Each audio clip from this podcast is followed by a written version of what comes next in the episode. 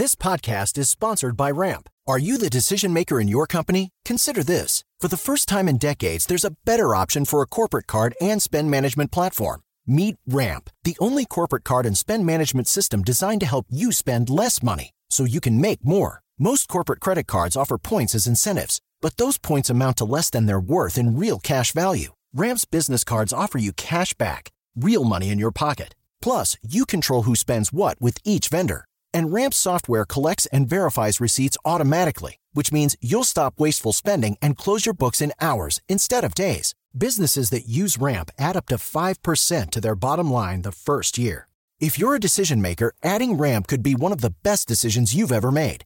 And now get $250 when you join Ramp for free. Just go to ramp.com slash easy. Ramp.com slash easy. R-A-M-P.com slash easy. Cards issued by Sutton Bank and Celtic Bank members of DIC terms and conditions apply. Este es el podcast de Alfredo Romo. 889noticias.mx. Ya hemos hablado mucho acerca de regalos alternativos para mamá y uno de los que hemos propuesto año con año es regálale un estudio a mamá, eh, un estudio general en términos de salud.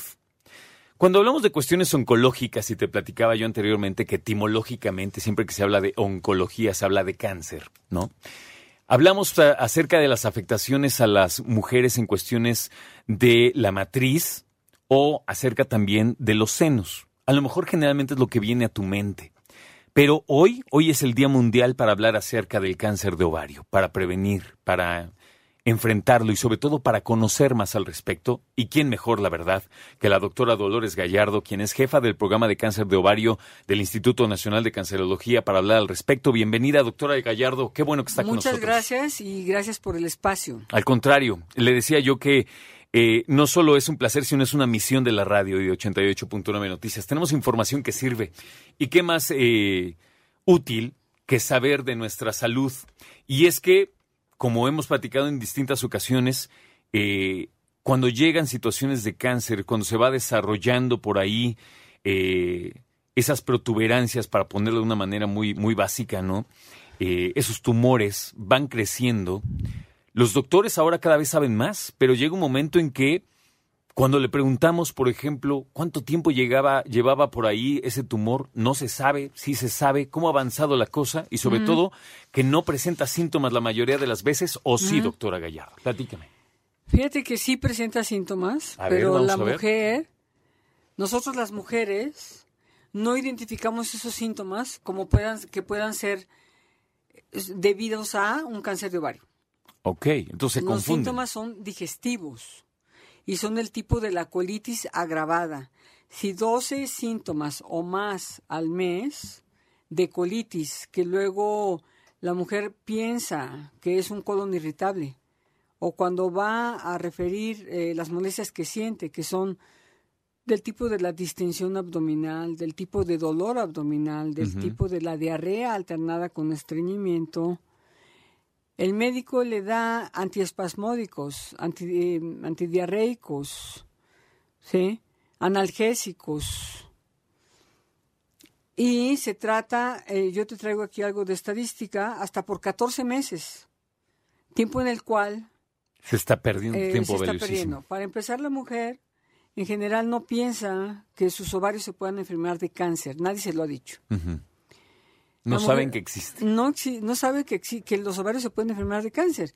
Más aún, si nos ponemos a pensar que si juntamos el tema de, cáncer más común, más frecuente de la mujer es mama, cervix y ovario, tres muy comunes. Y, sabemos que el de mama es el más común, el más frecuente, con mucho, ¿verdad? Cinco mujeres se enfermarán de cáncer de mama por tres de cervix y dos de ovario. De cada diez. De cada diez. Entonces... Cinco, tres, dos. Ese es el Si juntamos estas tres neoplasias, ¿verdad? Entonces sí es mucho más frecuente el de mama, con mucho. Pero, entonces, la mujer va y se hace su papá Nicolau y su mastografía. Y ya cumplió. Teóricamente. Teóricamente. Es como la cartilla de vacunación. Así, cartilla para cáncer para la mujer ya cumplió habiéndose hecho su papá su chequeo que tú estás diciendo Sí, ahorita sí. en el mes de mayo que es un, que se regale la mujer que se regale también un, un ultrasonido transvaginal Eso es lo que le iba a preguntar. ¿Cómo se detecta? Porque puede ser, digo, yo nada más digo exámenes, ¿no? Pero he escuchado eh, que si el Doppler, que si el ultrasonido, que todo esto. Entonces, de repente cuando hablamos al respecto, pues obviamente nos quedan dudas. Como una mujer llega a hacerse los exámenes, ¿qué tiene que decir para revisarse los ovarios? tiene que exigir tiene que exigir porque mientras que las mujeres no levantemos la voz mientras que nos sigamos dejando de una atención médica deficiente, en donde hay indolencia, ignorancia de la misma comunidad médica, en donde los mismos médicos podemos desconocer el tema de cáncer de ovario. Es una barbaridad, lo que te estoy diciendo es una barbaridad, Sí. pero sucede. Tú puedes ver en estas gráficas que el médico general y el ginecólogo son los médicos de primer contacto, también el gastroenterólogo, ¿verdad? Sí. Sí, por los síntomas que nos mencionaba anteriormente. Así es. Y hay desconocimiento también de la evaluación de los quistes del ovario. Los quistes complejos, los que son sólidos y quísticos. Hay, un, eh, hay irresponsabilidad en el manejo de las masas anexiales. Hay mala práctica, existe la mala práctica quirúrgica en un porcentaje alto. Dígame una cosa, ¿tiene que ver el cáncer de ovario con una historial de quistes en la mujer? ¿Con un historial de, de padecimientos en el ovario? En- especialmente, te voy a decir, una mujer que, que toda la vida ha tenido quistes a lo mejor nunca va a desarrollar cáncer. Pero estos quistes que se desarrollan rápido, porque el cáncer de ovario puede avanzar en seis meses, ¿eh? ¿Y llegar a ser letal en seis meses? Y, y llegar a ser un cáncer avanzado. Ah, ok. La meta es hacer eh, diagnóstico de enfermedad temprana y menos avanzada, que, que eh, es- son los grupos de mayor curabilidad. El mayor riesgo para cáncer de ovario está entre los 40 y los 60 años. 40 y 60, y 60 años. Estas, son- estas son eh, las Me presenta la proporciones. doctora unas gráficas y vemos por la edad. En menos de 20 es muy poco, 3% es prácticamente nulo, de 21 a 38%, 14 de 30 a 40, pues se dispara en 40 a 50 años, 31% y en adelante, pues sigue siendo importante porque si unes las eh, gráficas de 41 a 70 años es donde está la mayor parte de las mujeres afectadas. ¿Cómo saber si una mujer padece cáncer de ovario? Ya nos decía la doctora que se confunde generalmente con cuestiones digestivas, colitis, dolor abdominal, diarrea. Terminan incluso llegando a cuatro médicos antes de llegar a la parte oncológica para ser diagnosticadas. y nos 14 decía meses. que son 14 meses los que se llegan a perder en cuestión de tiempo vital, literal, para poder trabajar con esta persona que presenta nada más que un cáncer de ovario, ¿verdad? Ahora, lo interesante es, doctora, ahora que me platicaba usted lo que se trabajó con la Ciudad de México, en este tamiz que se quiere comenzar para detectar cáncer de ovario, me parece muy interesante que nos lo comparta, por favor. Hoy eh, dimos el, el banderazo junto con las autoridades del centro de salud. Fíjense ustedes qué maravilla. Centro de salud que se llama Romero Rubio, es T3, con el doctor Romeo y la doctora Susana Ortiz. Este, este es un centro de salud que está abierto para hacer eh, tamizaje para cáncer de ovario. Hay que llenar una cédula para factores de riesgo. Si la mujer tiene historia familiar de, de más de un, miem- un miembro más con cáncer de mama, ovario o colon, es que será susceptible de estudio de tamizaje con, con, eh, ultrasonido transvaginal que este mismo centro de salud está equipado con eh, un, un ultrasonido de alta resolución y la, la doctora Vanessa, experta en que puede practicarlo y que estaremos trabajando muy de la mano con el INCAN Me imagino que los casos que, que surjan de ahí se van al Instituto Nacional y de también al. Hospital General y al. Hospital Juárez. 16 jurisdicciones eh, van a poder acceder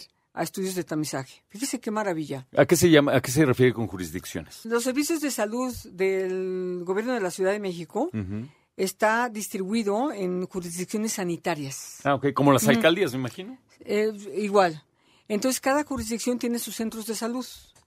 Todos los médicos han sido capacitados por, por esta doctora Susana Ortiz, que es una maravilla, una doctora muy competente. Tenemos más de dos años trabajando con ellos. Al fin se logró. Entonces, eh, es una muy buena noticia que el, eh, el gobierno de la ciudad cuente con este servicio y con esta atención. Y yo creo que es todavía mejor noticia que gracias a los esfuerzos del sector salud, específicamente el Instituto Nacional de Cancerología, la parte de sobrevivencia o supervivencia de las mujeres que fueron detectadas con cáncer de ovario a tiempo y tratadas llega al 89%, doctora. Eh, Fíjese, en, en- Alfredo, en el 2011 empezamos con el programa de acceso al tratamiento en, eh, en cancerología en el Instituto Nacional y son los datos que te presento.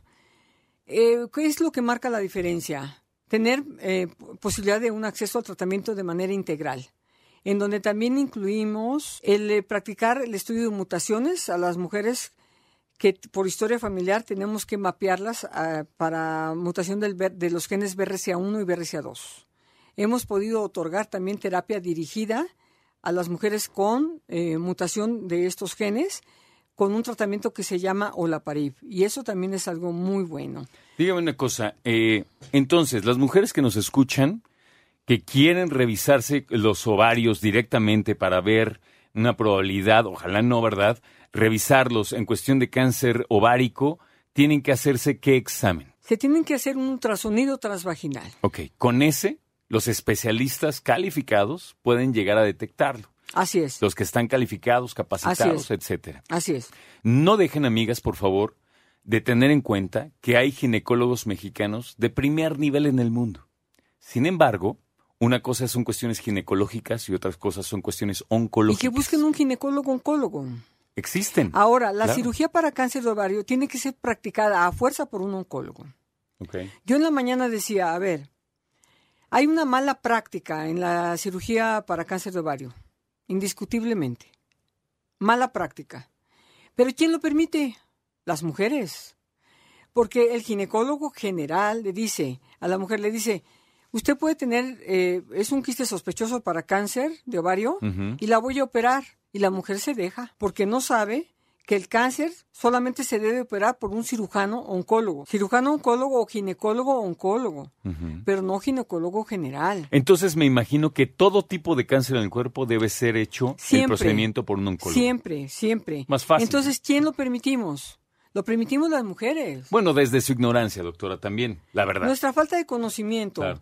Pero este programa sirve para crear conciencia y saber que la mujer en México tiene derecho, y hablando de cáncer ginecológico, a una cirugía hecha bien y no arriesgar su vida por un cirujano que la va a operar mal, mal operada, Totalmente. ¿verdad? Doctora, para las personas que le están escuchando y les interese más saber acerca del trabajo del INCAN, Instituto Nacional de Cancerología, en cuanto a cáncer ovárico, ¿hay un lugar donde puedan contactarla? Así es, nuestra página que es www.cancerdeovario.org. Ok, cáncerdeovario.org. Y también el, el teléfono del programa 5665-6785. Gracias, doctora Gallardo, que le vaya muy bien. Jefa del programa de cáncer ovárico Muchas del INCAN. gracias. Escucha a Alfredo Romo donde quieras, cuando quieras. El podcast de Alfredo Romo en 889noticias.mx.